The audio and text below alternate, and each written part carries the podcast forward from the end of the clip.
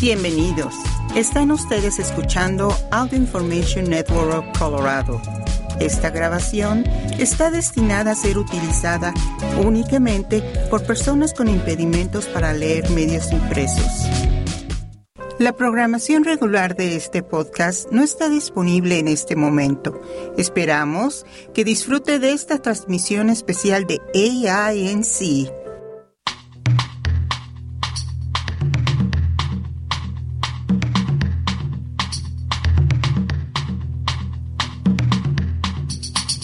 Radio Bilingüe presenta Línea Abierta. Línea Abierta es un programa de noticias, diálogo y comentario producido por Radio Bilingüe en Fresno y Oakland, California.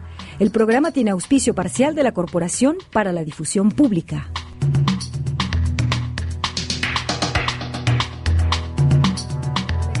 Bienvenidas y bienvenidos a Línea Abierta en Radio Bilingüe. Gracias por acompañarnos. Soy Chelis López. Pues arrancamos la semana con dos importantes temas. Ante la crisis de leche de fórmula para bebés que ha estado afectando a todo el país y muy en especial a las familias de bajos ingresos, el presidente Biden firmó el pasado fin de semana la Ley de Acceso a la Fórmula para Bebés del 2022, una legislación que permite que el gobierno federal tenga más control sobre la producción industrial durante las emergencias y que la administración dirija a los proveedores de ingredientes de fórmulas para priorizar la entrega a fabricantes de estas. La nueva ley tiene como objetivo ampliar estas flexibilidades otorgadas al programa WIC del gobierno, conocido oficialmente como el Programa Especial de Nutrición Suplementaria para Mujeres, Bebés y Niños. El presidente también solicitó usar la Ley de Producción de Defensa, esto para acelerar la fabricación de fórmula infantil de fabricación nacional de emergencia. Escuchemos. I'm invoking what they call the Defense Production Act to ensure that manufacturers have the necessary ingredients to make safe,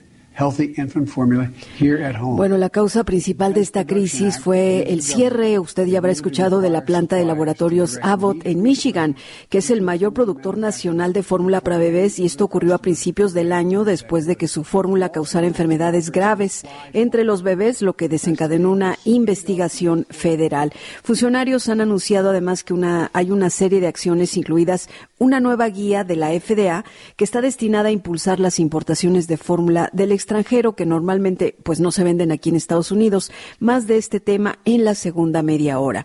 También quiero hacerles un recordatorio a nuestros escuchas en California, en Nuevo México y en Georgia para que sepan que ustedes ya pueden emitir su voto en estas elecciones primarias que serán el 7 de junio. Lo pueden hacer ya a través de el correo. Y bueno, antes de hablar del tema mencionado en la primera parte, vamos a hablar de un tema también que es muy preocupante, porque al parecer los peores tiempos de muertes por sobredosis en el país no son cosa del pasado. Cada cinco minutos, escuche bien, cada cinco minutos se pierde una vida por sobredosis. Esto según la Oficina de Política Nacional del Control de Drogas. Una cantidad récord de 107 mil personas murieron por sobredosis de drogas en el país el año pasado. Y se espera que aumenten las sobredosis de fentanilo y otros opioides y que esta crisis de epidemia de drogas en la nación se profundice. El aumento de las muertes, la gran mayoría causada por opioides sintéticos, fue impulsado por el uso generalizado de fentanilo, una droga de rápida acción que es 100 veces más poderosa que la morfina. La escandalosa cifra es una clara señal de una emergencia de salud pública, un desafío no menor para la administración Biden en su intento de manejar la que también parece ir siguiendo una crisis, que es el COVID-19. Según los expertos, la crisis de sobredosis pudo haberse elevado por el aplazamiento del tratamiento por trastornos de abuso de sustancias cuando los proveedores de atención médica estaban atendiendo los números de los pacientes con COVID y se fueron posponiendo otros servicios. Las los expertos en políticas de drogas están argumentando que la Administración debe aplicar la misma urgencia para detener las muertes por opioides, la cual eh, la misma que ha llevado a la respuesta del COVID-19. Los defensores, por su parte, están pidiendo a los legisladores que abandonen la ruta de la criminalización, que inviertan en servicios de salud pública, los tratamientos, la reducción de daños entre latinos y otras comunidades que están experimentando el mayor aumento de muertes por sobredosis. Para hablar de este tema, de este asunto, le doy la bienvenida a Armando Gudiño. Es periodista independiente y analista de políticas de drogas desde Los Ángeles, California. Nos acompaña. Bienvenido, Armando. ¿Qué tal? ¿Cómo está? ¿Qué tal, Chale? Gracias por la invitación para hablar de este tema tan importante y desafortunadamente tan triste que de lo que está pasando en este país y aún entre nuestra comunidad. Bueno, vamos a hablarnos eh, primero, si le parece, Armando, antes de irnos a nuestra comunidad, qué tan grave es la crisis que estábamos, que estamos viviendo en estos momentos en comparación con, pues, esta crisis de sobredosis, la gente que ha venido muriendo no es algo nuevo en el país, pero al parecer estamos en un momento realmente escandaloso. Cuéntenos. Sí, mira que, este, ya como mencionaste, son cinco, cada cinco minutos desafortunadamente una persona uh, cae a manos de sobredosis ya sea este por razones accidentales, hay que, hay que, hay que tener eso en, en, mente, que la sobredosis ocurre cuando una persona consume, ya sea accidental o intencionalmente, una cantidad tóxica de drogas farmacéuticas o ilícitas. Y lo que sucede en el caso de muchas personas sí es algo accidente, quizás se le olvidó tomar, y ya tomar una pastilla o dos o tres, depende de qué es lo que estén tomando, y vuelven a consumir y una variedad de otras ah, cosas pueden pasar y la persona se hace sobredosis y es de manera accidente. Ahora sí hay aquellos quienes consumen ah, de una manera recreacional ah, las drogas ilícitas y desafortunadamente lo que estamos viendo aquí en el país ahora es de que muchas de las drogas que se consumían de manera este, recreativa ahora vienen con el ingrediente adicional que es el fentanilo. Y el fentanilo tenemos que tener en mente que no es una droga como las que hemos conocido en el pasado, la metanfetamina, la heroína. El fentanilo es una droga que tiene, incluso ha estado en este país, se ha usado desde la década de los 60. Y es una droga que muy común se usa en las áreas este, de medicina. Si una persona algún tiempo en la vida tomado, le han dado una cirugía o le han puesto bajo uh, control para hacerle cirugía, es muy probable que esa persona recibió algún nivel de fentanilo.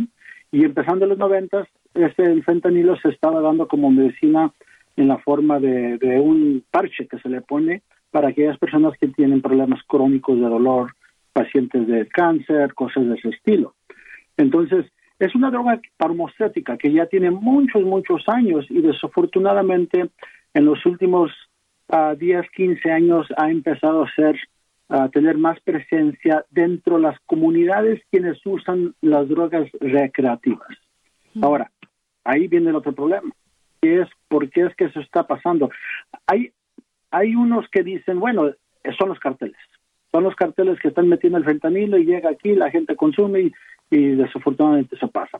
Y bueno, los, datos nos indican que eso quizás no sea el caso. Ah, lo que estamos, lo que vemos más y más es que el fentanilo ah, se está mezclando entre la droga que tiene eh, menos puridad en la calle con otras drogas y al mezclarse es donde se, se está haciendo el, problema más y más grande. Y finalmente un punto para adicional hacia cómo se está accesando esta droga lo que miramos, uno de los cambios súper importantes que tomaron lugar ahora cuando lo de la pandemia, es que todo el mundo se fue hacia el sistema de delivery. ¿Eh? Podías ordenar tú la comida, te la llevaban a tu casa, puedes ordenar todo y todo te llega a tu casa. Y desafortunadamente eso está pasando mucho uh, en el mercado de la droga ilícita. Ahora por varias formas, uh, redes sociales, hay muchas personas que este, están ordenando y consumiendo drogas que agarran uh, por redes sociales, llegan, se las entregan y créelo o no, lo que sabemos de cómo esa es la transacción, en el pasado cuando una persona consumía drogas, compraba drogas, eran normalmente la compraban una persona que ya conocían, una persona que era hasta, me perdone la audiencia para que quien se vayan a ofender, una persona de confianza. ¿Eh? Es posible decir que una persona a quien tú le comprabas droga ilícita lo conocías, sabías quién era, una persona que tenías un nivel de confianza. Y con la pandemia y con las restricciones que había, este, eso empezó a cambiar, la dinámica empezó a cambiar. Entonces hoy día es más, es más común que una persona vaya a las redes sociales y diga, ah, voy a comprar una persona que nunca ves, nunca he visto, nunca conozco, y aquel puede que tenga el interés de decir, nomás voy a vender para hacer dinero y no me preocupo de tener un cliente por decir. Entonces, son varios elementos que han estado pasando en los últimos años que han contribuido a lo que ahora es, es una, un récord sin precedente, como mencionas tú, más de 107 mil personas, uno cada cinco minutos, y es algo alarmante. Por supuesto que lo es. Entonces, eh, ¿cómo es que se regula? Porque, bueno, nos dice ahora sí que es, hay entrega a domicilio, entrega a la casa. ¿Cómo se regula? Estoy entendiendo que es realmente muy fácil que una persona llame, haga el pedido y lo reciba en su casa sin quizás entender la magnitud o el nivel de peligrosidad que estamos hablando de las muertes que existen. ¿Cómo es esta regulación, si es que la hay? Si es que la hay, buena pregunta. Este, bueno, en primer lugar, ah, el, una de las cosas que tenemos que tener cuidado es que ya por los últimos 10 años, incluso como eso del 2011 al 2020, 45 estados uh, han este, iniciado nuevas leyes, uh, leyes estatales, entre estos 45 estados, quienes uh, van a, hacia la criminalización de, esta experiencia, ya sea el que vende, el que consume, algo por ese estilo. Ese es, en primer lugar, eso es quizás el, el, el otro problema que va a, empeorar este, e, esta situación, porque lo que ya sabemos después de 40, casi 50 años, es que el criminalizar algo que se debería tratar como una, un, problema de salud pública, un problema de acceso a medicina y servicios, al tratar eso con el sistema judicial, no funcionó, no ha funcionado y no va a funcionar. Entonces, esa es la primera cosa. Ahora, en términos de regulación, ahorita lo que se está haciendo en muchas comunidades alrededor del país, incluso del mundo, nuestros hermanos en México, Latinoamérica, Puerto Rico, muchos otros países, hay servicios de reducción de daños, donde ah, se le está dando servicios y educación al consumidor de droga, cómo este, ah, mirar las señales, cómo antes de todo ah, probar la droga quienes piensan que, piensan consumir para asegurar que, no tengan cosas como el fentanilo. Hay algo que se llaman ah, los fentanyl strips. Es una similar a como cuando una persona toma un examen para ver si si este van a tener un baby, le pones el producto con agua y lo, lo testeas y si sale positivo ya por lo menos sabes lo que vas a consumir. Y eso es eh, la idea de que una persona puede hacer una decisión y si deciden que lo van a arriesgar, que lo ganen con otra persona que estén cerca para en el evento que, que vaya a haber un sobredosis. Eso es una cosa que se está haciendo hoy. Otra cosa es, claro, expandir los servicios de intervención y prevención con la intención de educar y prevenir y, si Dios quiere, ayudar a la gente que salgan de ese, ese problema de adicción. Y hay también aquellos quienes ya han empezado la campaña de la legalización de drogas, créelo o no. Eso sí es mucho más, uh, tiene bueno, una controversia súper grande, pero hay unos eh, en el país, organizaciones, elementos de, la sociedad civil, quienes dicen, no hay ninguna otra manera más que legalizar y así respaldar todo lo que es la ciencia detrás de estas, estas drogas para asegurar que por lo menos sean drogas que están limpias, por decir, y así prevenir que haya el consumo, el, el, fracaso que hay con tantos sobredosis. Ahora, eso es más adelante pero creo que es importante que los radioescuchos sepan que es una discusión que ya se empezó, ya tiene varios años circulando en varios elementos y comunidades. Ah, ¿Es bueno o no? Todo depende de quién eres, todo depende de qué comunidad estás viviendo, porque la verdad es que esta crisis está impactando más a las comunidades colores, está impactando más a las comunidades afroamericanas y a las comunidades latinas. Hmm. ¿Por qué? ¿Por qué está impactando más a nuestra comunidad latina y a las que menciona también Armando hace un momento? ¿Por qué? Bueno, eh, eh, buena pregunta. Parte del gran problema con eso es que en primer lugar hay un nivel de inigualdad dentro de nuestras comunidades como ya vimos durante la pandemia. Este, ¿Qué fue lo que primero empezamos a notar en nuestra comunidad? Bueno, en primer lugar no hay la suficiente información y educación que se está compartiendo con nuestras comunidades de cómo prevenir, cómo tener mejores servicios, incluso para muchos en nuestra comunidad, quienes no tienen los recursos, no tienen quizás la seguridad de medicina y o, no sea lo suficiente por parte del Estado, este, no tienen acceso. Y sabemos que hoy día ah, para una persona por muchos años, por muchos años, Charlie, si tú tenías un problema de adicción, tenías que pagar del bolsillo y tenías que ir a un Malibu, Clean House, qué sé yo, donde hay que ser francos, nuestra comunidad no puede ver, eh, eso no es algo que es accesible para nosotros. Eh, dentro de nuestra comunidad existe el tabú, el tabú que existe que, no, pues que mi hijo es marihuano, que a mi hijo le gusta la droga y todo el mundo se queda calladito por temor de qué va a decir la gente de uno y en vez de, buscar manera de ayudar a una persona y decir aquí vamos a estar para apoyo, ah, es muy común que hacemos eh, lo contrario. Nos escondemos, nos, no decimos nada por no que la gente no vaya a hablar y, ese tabú pues nos lleva aún más a, un fracaso. Este, los servicios que ya mencionamos, si el gobierno y la comunidad en la que tú vives, gobierno local, gobierno estatal, gobierno federal, no está invirtiendo en los servicios culturalmente competentes, si tú vas a un servicio y te, no tienen suficientes personas que te hablan en español, no tienen suficientes personas que entiendan de dónde vienes, quién eres, cómo eres, entonces, ¿cómo es que una cosa tan íntima como es el problema de la adicción van a poder lograr comunicar y hacer esa necesaria conexión para ayudarte con ese problema? Entonces, son varios este, uh, programas, varios problemas quienes podemos empezar a combatir y todo empieza con la educación. Bien, pues vamos a hablar de eso en un momento, cómo hacerle frente a este problema, no criminalizar, sino atenderlo para empezar como un asunto de salud pública, no tenerlo como tabú, sino estar, eh, pues hacerle frente, informar y no evadir este problema. Vamos a ir a una pausa y regresamos con más. Les recuerdo que están ustedes escuchando Línea Abierta y Armando Gudiño está con nosotros, periodista independiente, analista de políticas de drogas. Vamos a la pausa. ¿Se perdió usted algún programa de línea abierta o algún reportaje de la edición semanaria? ¿O desea saber más sobre el tema? Búsquenos en la red social de Facebook. Estamos a su disposición en facebook.com diagonal radio bilingüe. Allí encontrará programas, artículos y comentarios. No deje de sumarse y participar con sus comentarios.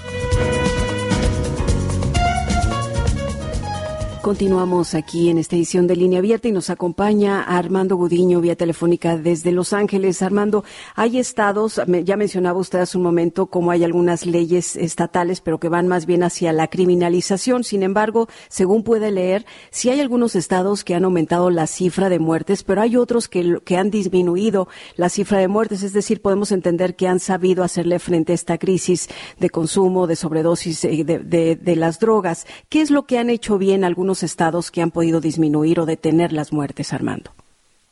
Este, hay algunos estados, incluso California va hacia ese camino, ese rumbo. Lugares como Oregon, Washington State han hecho también este buen trabajo. Incluso Nueva York hace recientemente abrió su primera um, tasa de consumo.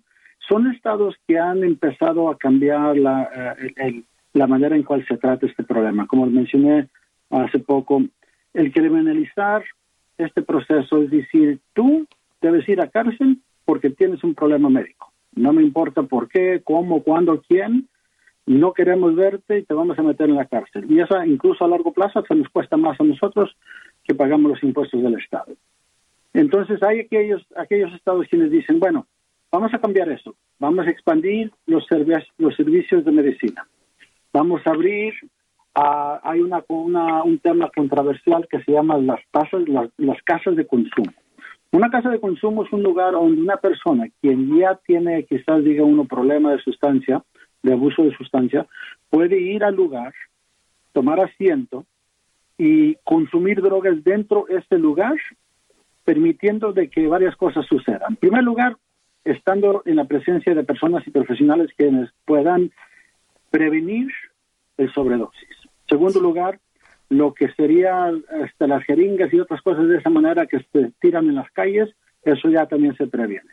Y tercer lugar, y quizás más importante, hay un momento de, de contacto, un momento de educación, donde esa persona va a ir y dice, bueno, yo voy a usar la sala, voy a consumir mis propias drogas, ellos mismos la traen, y está ahí en el, en el salón una, una doctora, un médico, un enfermero, enfermera, y pueden prevenir la sobredosis si ocurre. Pero al mismo tiempo está esa persona para decir, si estás listo, y ya estás determinado, si el momento ya llegó en el cual tú tienes ayuda o quieres ayuda y podemos dártela, estarías dispuesto.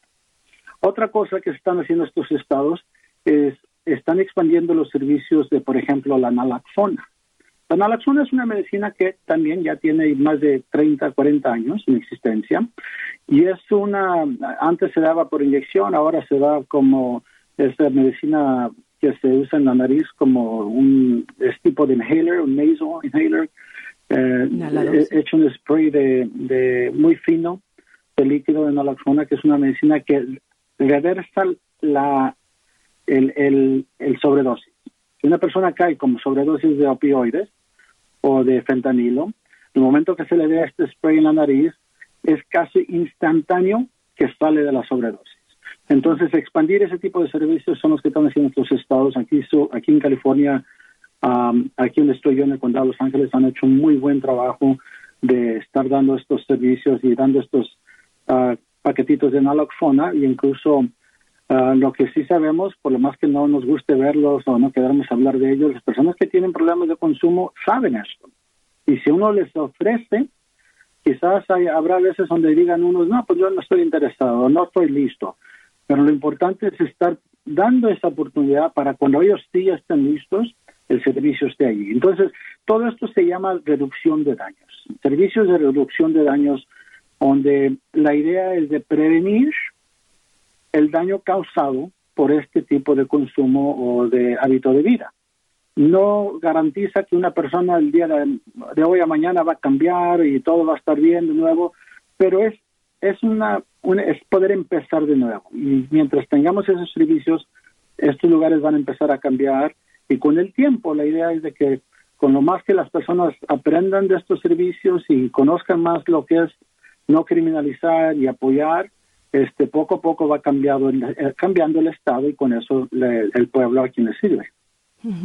Ahora, eh, como decías hace un momento, pues hay familias dentro de nuestra comunidad latina que tratan de evadir el tema, es algo quizás vergonzoso. Como parte de las estrategias o lo que debe hacerse a nivel federal, Armando, me gustaría que nos hables un poco qué es lo que hace falta a nivel federal. Este asunto, por ejemplo, que nos mencionabas de la naloxona, eh, es parte de la estrategia nacional. También parece que hay unas tiras reactivas de drogas que ayudan a los usuarios, digamos, a que identifiquen si hay opioides sintéticos muy fuertes en las drogas que están utilizando para pues reducir el riesgo, ¿no? Pero qué tanto ahora sí de nuevo nuestra comunidad sabe de estos de estas eh, estos productos, digamos que están a la mano, eh, qué tanto pueden acceder a ellos además de los programas de tratamiento, Armando. Bueno, muy buena pregunta porque incluso a la Casa Blanca en el, al, al, salir con su eh, el presupuesto para el año que viene 2023 este pusieron el total uh, de 45 billones con B grande para los servicios asociados o, aislados a esto, ligados a esto, y incluye un, un crecimiento de 3.2 billones de dólares. Uh, entonces, para nosotros en la comunidad latina, lo que tenemos que hacer es um, si se puede identificar las organizaciones de salud pública, incluso el Departamento de Salud Pública del Condado de Los Ángeles, donde estoy yo, y todos los condados de California, tienen programas uh, ligados a este tema en particular, de cómo prevenir la sobredosis, cómo buscar ayuda. Entonces, para nuestra comunidad es importante hacer una de dos cosas. Poder uh, comunicarse con el Departamento de Salud Pública para que les puedan dar lo que nombran un referral, ¿verdad? Es como decir que vamos a recomendar a X organización en tu comunidad, X clínica, hospital, quienes promueven estos servicios, porque muchos de estos lugares reciben dinero del gobierno federal por parte del Estado. Y otros a, trabajar para aquellos quienes tienen una organización de prevención de daños en su comunidad, trabajar con ellos para promover que al nivel federal, estatal y local, y local este, trabajen para que en primer lugar se despenalice el tema de la posesión, por ejemplo. Si una persona que tiene problemas lo agarran, le ponen una, uh, le ponen cargos, va a la cárcel, sale, no le ayudaron nada y ahora tiene cargos contra su nombre y su expediente, ahora no puede buscar trabajo, ahí empieza, ahí empieza es, una, es un ciclo de, de, violencia en muchos sentidos, donde ahora a la persona le pusieron más restricciones aún fuera de la cárcel. Entonces, es promover con sus locales a eh, representantes de gobierno y decir, queremos más acceso al dinero y que tengan estos servicios en nuestra comunidad. Y de ahí viene lo que mencioné anteriormente. Y al pedir eso de sus representantes, ya sea sus alcaldes, sus concejales, que promuevan esta información en el idioma quienes que hablen en esa comunidad. Porque nosotros, yo tengo ya más de 15 años en este tema, casi 20 años, y una de las cosas que yo siempre he visto es que no deja de ver aquellas comunidades donde sí hablan de servicios de adicción, hablan de esto, que aquello, pero no hablan en el idioma de la comunidad. Entonces, ¿qué se ganan? Entonces, si no lo están educando, uh, ¿qué no tienen el deseo de ayudar aún más porque sienten que no hay suficientes personas que buscan esa ayuda? O le dan todo el servicio a los que hablan nada más inglés y muchas veces ignorando al afroamericano y al latino. Entonces, dentro de nuestras comunidades tenemos que ser lo más posible de, de nuestra parte, de buscar esa información, promover esa información y siempre y cuando se pueda, si no hay otro lugar, el Departamento de Salud Pública tiene sistemas de referral donde pueden recomendar a dónde ir para que en ese tipo de servicio. Bien, pues entonces ir a los departamentos de salud pública, digamos, de cada estado ayudaría muchísimo. Esperemos que exista la información en español de alguna u otra manera. Más adelante te pediré, Armando, también si nos puedes dar algunos otros recursos. Antes me gustaría que nos comentes algo. Eh, la directora del Instituto Nacional sobre el Abuso de Drogas, Nora Volkow, dice también como recomendación que la administración Biden debería replicar los paneles en tiempo real que ha venido creando para los casos del COVID, eh, pero que lo haga para las muertes, las hospitalizaciones por epidemia de opioides, para que así todos los funcionarios gubernamentales, los médicos y los miembros mismos de la comunidad puedan ver lo que está sucediendo en todo el país, entender la gravedad y buscar la ayuda. Me gustaría que nos comentes sobre esto. ¿Qué tanto ayudaría? ¿Por qué es necesario esto? Es súper importante. Incluso, uh, yo te comparto que hace eh, dos años, casi ya tres años, vamos para tres años, eh, antes de la pandemia que empezara, este, yo con un colega de, de USC, al doctor Abelardo Valdés, este, hicimos un estudio sobre la sobredosis en California, donde estudiamos el del 2016 al 2019. Y aprendimos de que muertes por sobredosis eh, de opioides entre los latinos casi se duplicó en ese periodo de tres años. Fíjate, eh, casi se duplicó. Aumentó el uso de las drogas psicoestimulantes como la cocaína, la metanfetamina y las sobredosis con la metanfetamina aumentaron sustancialmente. Y eso nos enteramos de que nadie había hecho un estudio sobre el el uso y el abuso entre los latinos. ¿Por qué? Porque por muchos años el enfoque se hizo en donde empezó gran parte de esta crisis, aunque se ha presentado en cada estado del país, se presentó mucho en lugares como el Midwest, Ohio, Virginia, y siempre y cuando este, se mueren los afroamericanos y los latinos, uno dice, bueno, ni modo, pero se empiezan a morir los güeros y los gabachos y todo el mundo empieza a hacer estudios.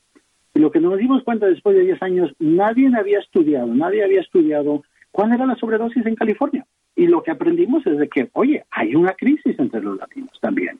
Esa existe. Quizás a los mismos niveles donde estaban muriendo las personas en lugares como Ohio, no. Pero, este, sin embargo, claro, tú hablas con una familia quien desafortunadamente perdió a alguien al sobredosis y que te va a decir, claro que es importante. Entonces, el poder organizar paneles, sea, grupos de investigación uh, y que sean promovidos por agencias gubernamentales para que le den la validez que quizás otros tengan que ver para vía de ponerle la atención, oye, bravo, hay que hacerlo, porque si no, lo que va a pasar es que esta crisis dentro crisis, lo que es la crisis del latino, del inmigrante en el estado de California, va a seguir y va a quedar dentro de otra crisis donde se le está dando toda la atención y sin embargo este, al latino se le está diciendo, la, como dicen, la vista gorda y nadie le está poniendo atención al tema. Entonces, si nuestros colegas, por ejemplo, de gobierno, asambleístas, senadores a nivel estatal, uh, lograran, o incluso este, grupos como ustedes de los medios, empezaron a organizar este, eventos donde se le empiece a dar más luz a este problema, quizás con el tiempo vengan las investigaciones necesarias para que vean no nomás nuestra comunidad, pero el mundo entero, que este es un problema que está. El, fentanilo, el sobredosis, no reconoce si eres latino, afroamericano, gabacho, qué sé yo. El, el fentanilo mata todo igual. Entonces tenemos que empezar a decir, cuál es el nivel de la crisis, qué podemos hacer, cómo educamos, educamos a nuestra comunidad y qué cómo promovemos el cambio. Entonces, eh, ya, ya más de 10, 15 años con este problema, va empeorando, es muy probable que el año que viene va a estar hasta peor, porque ya estamos viendo los efectos que, pues lo que está pasando después de la pandemia, lo que se está abriendo, muchas personas, aunque están regresando al trabajo, el, el, el trauma que se causó en los últimos dos años apenas se va a empezar a manifestar de una manera pública. Por eso es que pues, miramos que del año anterior a este año último subió la sobredosis de 93 mil, creo que eran del año anterior, ahora 107 mil. Y al paso que vamos ahorita ya en, en mayo, puede que vayamos a pasar. Si siguen los mismos uh, los mismos indicadores, puede que vayamos a pasar lo del año pasado. Entonces, hay que prepararnos para lo que viene hay que estar preparados y hay que informarnos porque efectivamente, pues esto que mencionas, el desgaste provocado por la pandemia, también es parte del aumento de estos trastornos mentales, ansiedades y depresión que también hace que mucha gente busque este tipo eh, de drogas y bueno, le termine con sobredosis y con muerte. Te agradecemos muchísimo, Armando Gudiño, por haber estado con nosotros. Algo con lo que te quieras despedir. Eh, se nos acaba el tiempo, Armando, pero ¿con qué te despides? No, pues no, gracias a todos este, y por favor Ah, con los departamentos de salud pública al nivel del condado, este sería lo más, e incluso hay unas ciudades que son suficientemente grandes que tienen su propio, y no le tengan temor al tema, si es un familiar, ayúdenle, no los este, criminalicen, tengan paciencia y bueno, que ojalá y nos vaya mejor a todos. Ojalá que sí. Pues gracias a ti, Armando Gudiño, periodista independiente, analista de políticas de drogas desde Los Ángeles, California. Nos acompañó. Gracias, Armando. Buen día. Y nosotros seguimos con más. Nos vamos a la pausa de la media hora y regresamos con otro tema.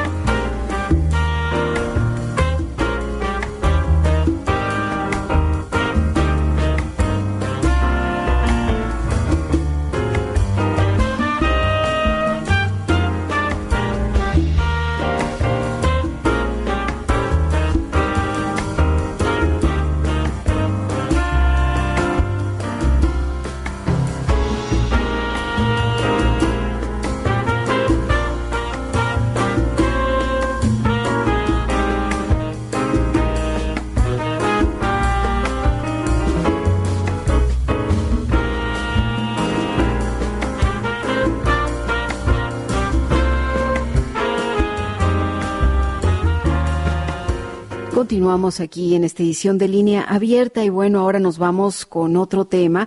Hablaremos sobre la crisis de leche de fórmula para los bebés que ha estado impactando en todo el país y sobre todo aquellas familias de escasos, de bajos ingresos.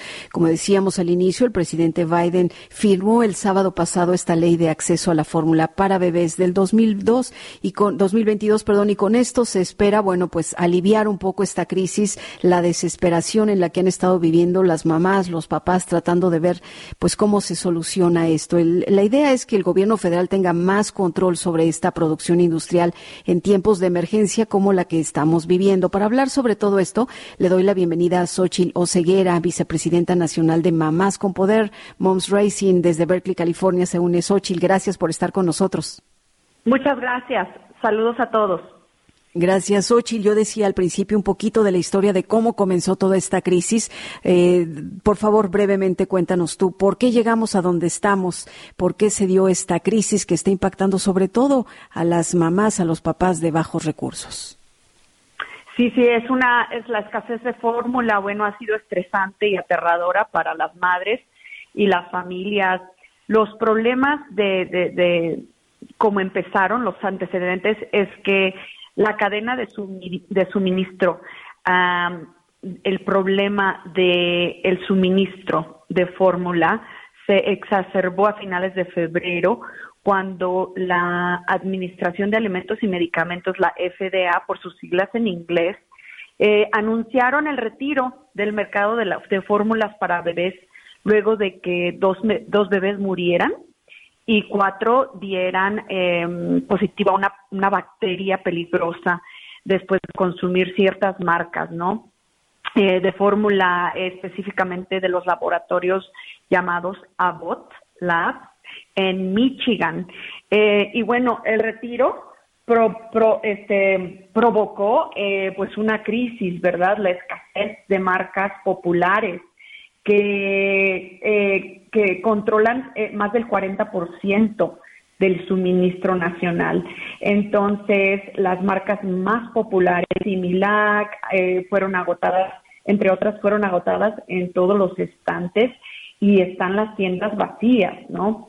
Eh, y, bueno, realmente es, es para el país y para la economía y para el gobierno una llamada de atención sobre la fragilidad de nuestro suministro de fórmula eh, y de comida, ¿no? Para bebés y para los vulnerables la necesidad de darle prioridad a, las necesidades de las, de las mamás, de los bebés y los niños se, se, torna importante en esta crisis causada por un sector eh, de, de, manufactura de fórmula, ¿correcto? Entonces, esos son los antecedentes y eso es lo que está pasando. Me parece que el día de hoy, eh, si no me equivoco, llegó un suministro de Europa para las em, las eh, los, los doctores, los pediatras, me, me, me imagino que también para las cadenas de, em, grandes cadenas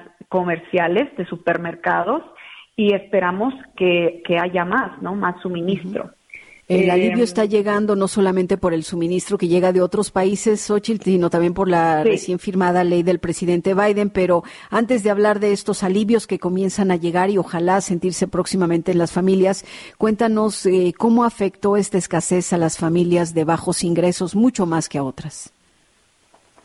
Claro que sí, las necesidades de los pequeños eh, que, que, que, están que dependiendo de comida nutricional especial, ¿no? Que tienen alergias o que tienen una, una alimentación especial, afectó gravemente a estas familias y las familias de, rurales donde no hay muchas tiendas en general y de bajos ingresos porque las familias no tienen eh, bueno, no hay muchas opciones y las de bajos ingresos no pueden pagar tanta gasolina para ir a manejar a otros lugares tan lejos, ¿verdad? Em, y para conseguir la gasolina y el tiempo, porque las mamás pues trabajamos, necesitaríamos salir a buscar fórmula eh, y es más probable que las madres de bajos ingresos alimenten a sus bebés con fórmula porque la mayoría no tiene un permiso y licencia pagada de trabajo para cuando nacen sus bebés y darles leche de pecho. Entonces, no tienen en sus trabajos el acceso y la flexibilidad para amamantar, entonces la necesidad de comprar leche de fórmula es mucho más em, grande. Eh, como decías, la administración rápidamente em, tomó acción y eh, eh, invocó la ley de producción de defensa y la creación eh, que se llama Operación Fly Fórmula, que le permite uso de aviones comerciales para importar esta importante comida para nuestros bebés del extranjero. Y, y, también el Congreso aprobó rápidamente la, los gastos de emergencia, ¿no? Entonces fue una coordinación de la Administración y del Congreso eh, para ayudar a la FDA a importar más fórmula que sea segura de otros países, no cualquier fórmula, ¿verdad? Porque eso también es peligroso. Y para um, trabajar con los, con los importadores y disminuir las restricciones que dificultaban eh, también que los beneficiados del programa WIC encontraran fórmulas que accesar y pagar.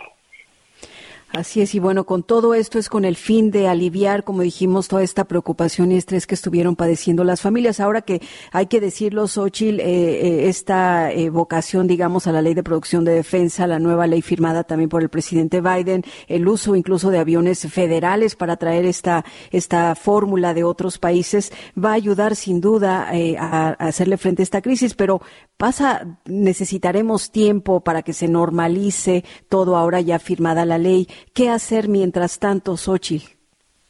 Yo les recomiendo que por favor a todas las mamás y papás que están eh, preocupados, que, consulten a, a sus doctores, a sus médicos, porque hemos tenido en muchas ocasiones reportes de que los, las, las mamás están tratando de diluir la fórmula y esto eh, puede ser peligroso y dañino para nuestros bebés.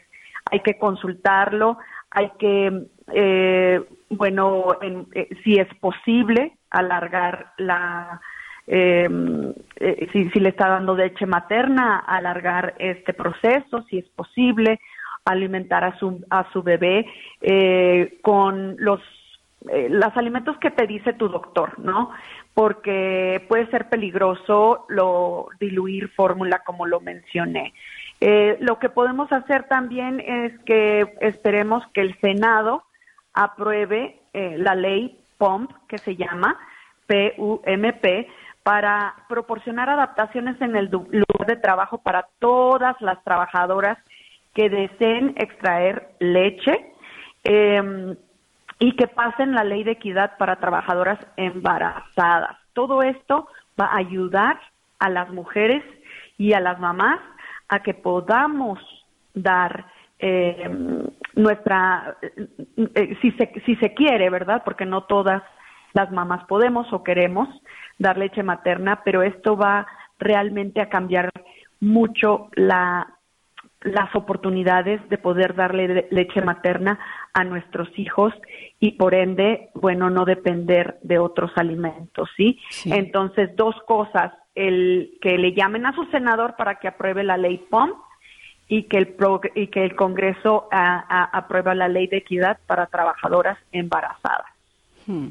Y bueno, también hemos escuchado que la FDA, los fabricantes están también trabajando para identificar y emplear estrategias precisamente para evitar esta, esta una escasez futura, digamos, ir pensando cómo prevenir todo esto, cómo asegurar que esto no vuelva a ocurrir, qué se necesita, Xochitl, a largo plazo para evitar estas futuras crisis. Yo creo que se necesita que, que, se trabaje con las manufacturas, les están dando mucha prioridad a una o dos empresas.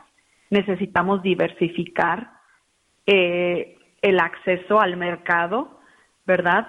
Para no tener que depender de una empresa que suministra todo el país.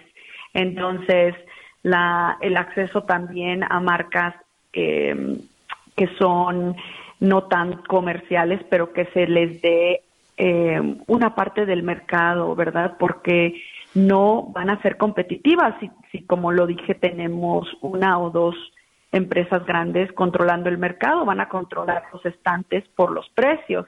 Entonces hay que haber un equilibrio dándole acceso a más competidores y manufactoras de, de, de esta fórmula. Y ya por último, Xochitl, los legisladores, eh, varios o algunos republicanos, han estado sugiriendo engañosa y malamente que la administración Biden está enviando fórmula para bebés a inmigrantes indocumentados. Esto lo hicieron en medio de la crisis a expensas de las familias estadounidenses en medio de la escasez, ¿no? Las regulaciones, déjame decirte esto antes de escuchar tu comentario, las regulaciones de aduanas y protección fronteriza limitan la detención de migrantes a no más de tres días lo que esto significa es que la cantidad de fórmula consumida por los bebés mientras estén detenidos es realmente insignificante, por decirlo de alguna manera. Sin embargo, los legisladores republicanos lanzaron esa sugerencia engañosa. ¿Puedes comentar? Sí, claro. Mira, tengo dos comentarios importantes.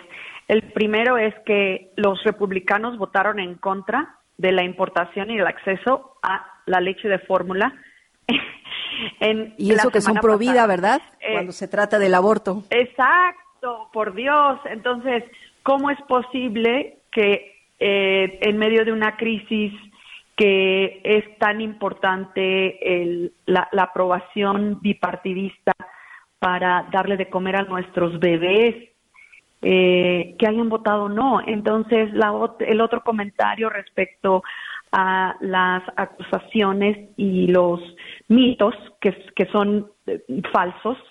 Eh, nosotros sabemos y lo hemos visto y lo seguiremos viendo que ciertos políticos y ciertos grupos em, de partidarios usan a nuestra nuestra comunidad inmigrante como la el culpable de todo lo que les está pasando, ¿no? De, de, de, todo, de todo. Somos el culpable de, de pues de, lo que de lo que pasa en ese mes y en ese minuto es encontrar un culpable y han encontrado que en la comunidad de inmigrantes eh, somos una comunidad muy efectiva para culparnos y les ha, les, les ha eh, sido muy efectivo este este eh, esta estrategia política.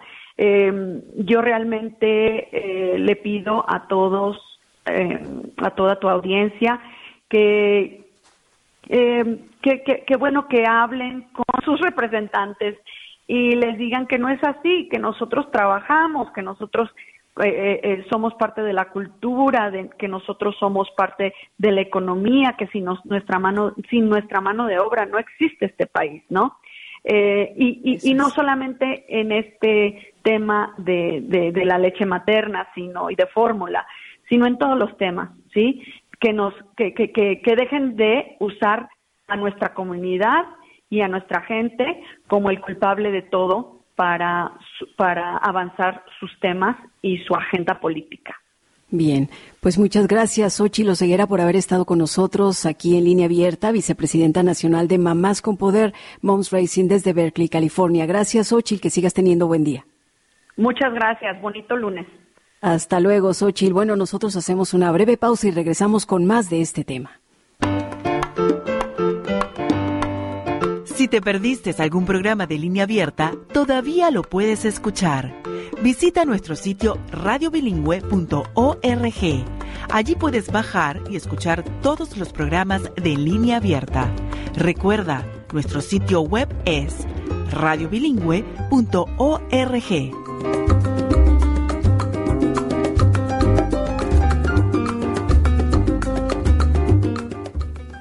Continuamos aquí en línea abierta. Le doy la bienvenida al doctor Ilan Shapiro. Usted lo conoce, nos acompaña pediatra y vocero de la Academia Americana de Pediatría desde Los Ángeles, California. Bienvenido, doctor Ilan Shapiro. ¿Qué tal? Un placer, como siempre. ¿Cómo están todos?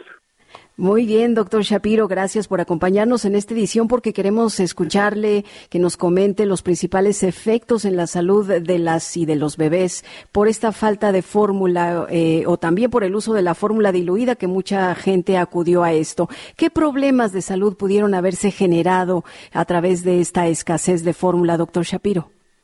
Bueno, vamos a tener un par de cosas. Vamos a tener la parte aguda y luego ya la parte crónica. Yo creo que no vamos a llegar a la parte crónica eh, en, nuestra comunidad eh, y tenemos que dividir lo que está pasando y, hacia dónde vamos con esto.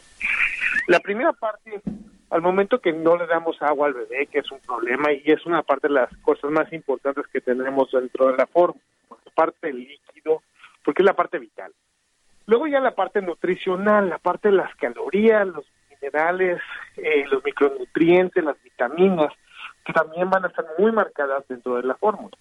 O sea, al momento que nosotros eh, mezclamos eh, o diluimos la fórmula, estas cosas pueden empezar a bajar y esto puede crear un problema fuerte en nuestra nuestros bebés, porque siempre falta o tienen mucha más agua o les faltan nutrientes y esto puede crear todas estas complicaciones. La buena noticia es que ahorita con todo lo que hemos visto, es que la gran mayoría de la gente sí tiene acceso, aunque sea algún tipo de fórmula para bebé, aunque no sea la que ellos quieren o lo que el bebé está acostumbrado, pero muchos de ellos sí tienen acceso y la gran mayoría y, tiene acceso a esto. A donde está la preocupación real es con las fórmulas especializadas, las cuales eh, son para problemas alérgicos o también para problemas cuando tenemos ciertos medicamentos o problemas eh, genéticos que los niños necesitan fórmulas que son específicas con ciertos aminoácidos, y esas son las que sí están más difíciles de conseguir. Pero en realidad, hasta ahorita, o sea, está, está balanceado y sí tenemos, gracias a Dios, alternativas para poder ayudar a nuestros niños. ¿Qué consecuencias puede haber eh, de este cambio de fórmula? Me imagino, doctor, que dependerá de la salud de cada niño, de cada niña, pero ¿cuáles serían las eh, consecuencias serias, digamos, de cambiar? Bueno, la, la, la realidad es que eh, la gran mayoría de los niños les va a ir muy bien, muy bien. puede haber un periodo de que los niños se van, ¿cómo se llama? ahora sí que les, les les paten un poco más de gases, pueden llegar a tener un poquito más de malestar, pueden tener diarrea o vómito, o sea, eh, pero eso es pasajero, muy, muy, muy, muy pasajero. Y es una gran ventaja porque lo podemos pasar de una manera muy rápida y ya.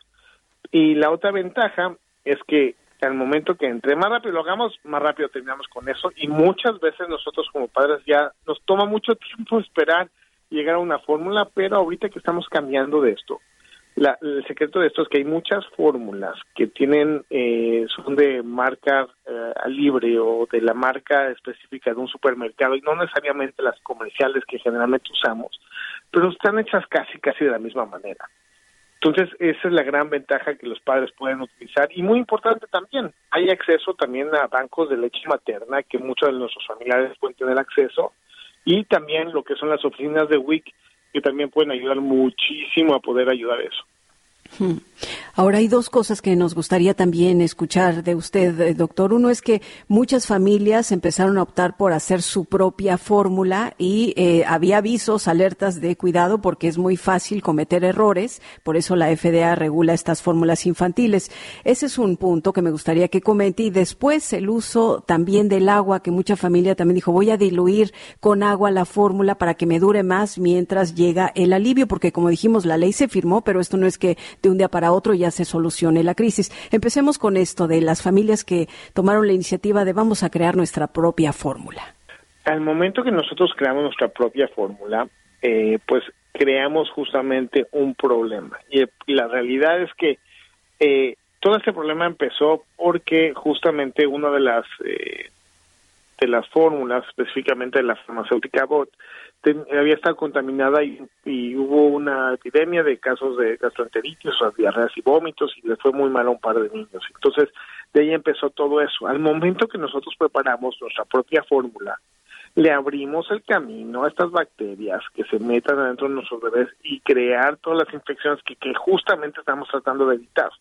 Pues por eso no se recomienda eso. Aparte, el, el, es muy delicado el balance entre la nutrición, los líquidos, los micronutrientes y todas estas cosas. Entonces tal vez puede llegar a funcionar, por ejemplo, por un par de días de caso de emergencia, pero a largo plazo es muy difícil el cálculo nutricional y cómo va a responder nuestro cuerpo. Entonces a la larga puede haber problemas. Y es lo mismo, por ejemplo, que, que estamos viendo con otras cosas. Entonces, eh, llegando a tu segunda pregunta, la parte de diluir, muchas veces tenemos la tentación, así como si fuera la sopa, de echarle más agüita para que dure más. Pero al momento de hacer eso, nuestros niños se diluyen también el agua y los nutrientes. Entonces, al momento de diluir los nutrientes y el agua, pueden tener daño los riñones, el cerebro y otras partes del cuerpo. Por esto eso no se recomienda. Bien.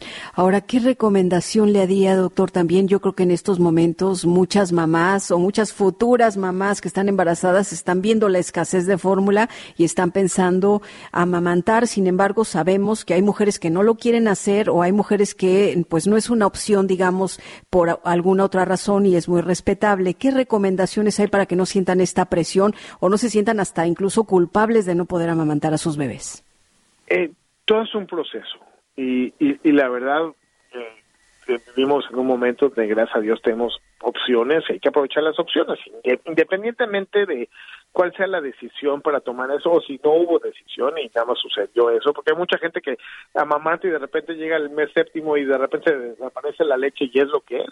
Entonces, independientemente de donde estemos, tenemos opciones y, y hay que aprovechar las opciones que tenemos definitivamente sabemos que la leche materna hace hace una diferencia y hace ahora sí tiene aparte de las ventajas nutricionales también tiene la ventaja de la inmunidad y protección entonces hay que ir viendo todas las cosas que tenemos enfrente y tomar en cuenta que las fórmulas están ahí para que se usen. O sea, las tenemos ahí para que realmente podamos sacarle jugo a esto. Entonces, no le tengan miedo a estas cosas y hay que checarle esto para adelante y, y ya. O sea, y, tranquilidad, familia, ahorita este es un pedacito de esto reconsiderar mucho porque muchas veces antes no habían opciones, era leche materna o leche materna o leche materna o leche materna. Entonces, por eso es muy importante ahorita, eh, ahora sí que echarle ganas eh, y ver qué opciones hay y aprovechar esto. Bueno, pues esperemos que esta escasez de fórmula no cause o no haya causado realmente graves estragos que no puedan solucionarse ya con lo que hemos visto, la ley firmada, la llegada también del extranjero de fórmula. ¿Qué recursos puede darle a las mamás, a los papás que estaban desesperados y que aún lo están, doctor Shapiro? ¿Qué les recomienda? ¿Qué recursos les quiere dar?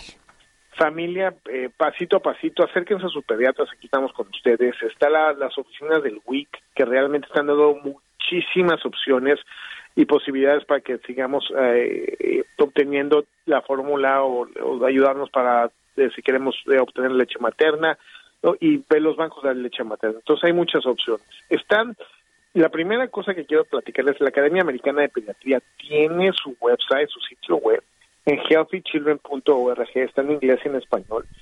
Y tenemos muchos recursos ahí de lo que tienen que hacer y lo que pueden hacer. Están ahí teléfonos, están cosas que pueden hacer, qué cosas tenemos que estar checando al momento de cambiar la fórmula, qué fórmulas están y qué fórmulas no están y todas esas cosas pueden ser una gran, gran, gran diferencia y también habla de las, las, las fórmulas especiales que estamos platicando en un principio y dónde poderlas encontrar. Entonces, esto es healthychildren.org de la Academia Americana de Pediatría. Por otro lado, la HHS, que es justamente la Secretaría de Salud, prácticamente tiene una excelente página de web que es phhs.gov eh, diagonal fórmula y pueden entrar ahí y están los teléfonos de las agencias de WIC y otras cosas más que tienen la leche. Eh, están teléfonos del como el 211 donde pueden contactarlos con especialistas que le pueden ayudar. Están también los bancos de leche materna que están ahí para poder ayudarlos, WIC. Eh, y también muy importante los teléfonos de las farmacéuticas tanto de Gerber como Abbott si es que necesitan ustedes las fórmulas especializadas para que les puedan ayudar. Entonces, si hay muchas cosas, sí, va a ser un dolor de cabeza, no va a ser tan cómodo como antes, así que, ah, bueno, voy a la, esquina y lo agarro otra vez, vamos a tener que ir a dos o tres lugares, pero sí hay opciones ahorita, hay que buscarlas y muy importante, si están sintiéndose que están apretados, acérquense a sus pediatras. Eso es la recomendación. Acérquense a sus pediatras y además las, las páginas que nos da el doctor Shapiro, healthychildren.org, hhs.gov, diagonal fórmula o el número 211, o vayan a su pediatra. Doctor Ilan Shapiro, le agradecemos muchísimo haber estado con nosotros. Que siga teniendo buen día. Un gusto completamente y buenísimos días y aquí para servirles completamente. Muchas gracias. Doctor Ilan Shapiro es pediatra, vocero de la Academia Americana de Pediatras. Y pues así nos despedimos también nosotros de ustedes en esta edición de Línea Abierta de lunes. Que sigan teniendo un buen día y una excelente semana. Hasta la próxima. Soy Chelis López.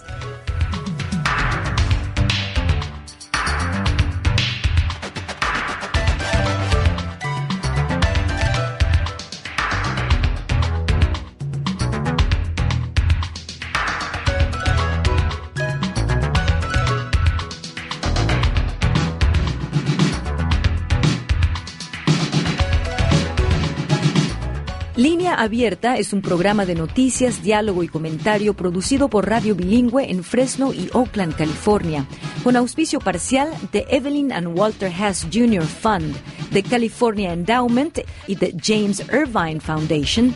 Este programa se distribuye a través del servicio de satélite de la Radio Pública Nacional de los Estados Unidos.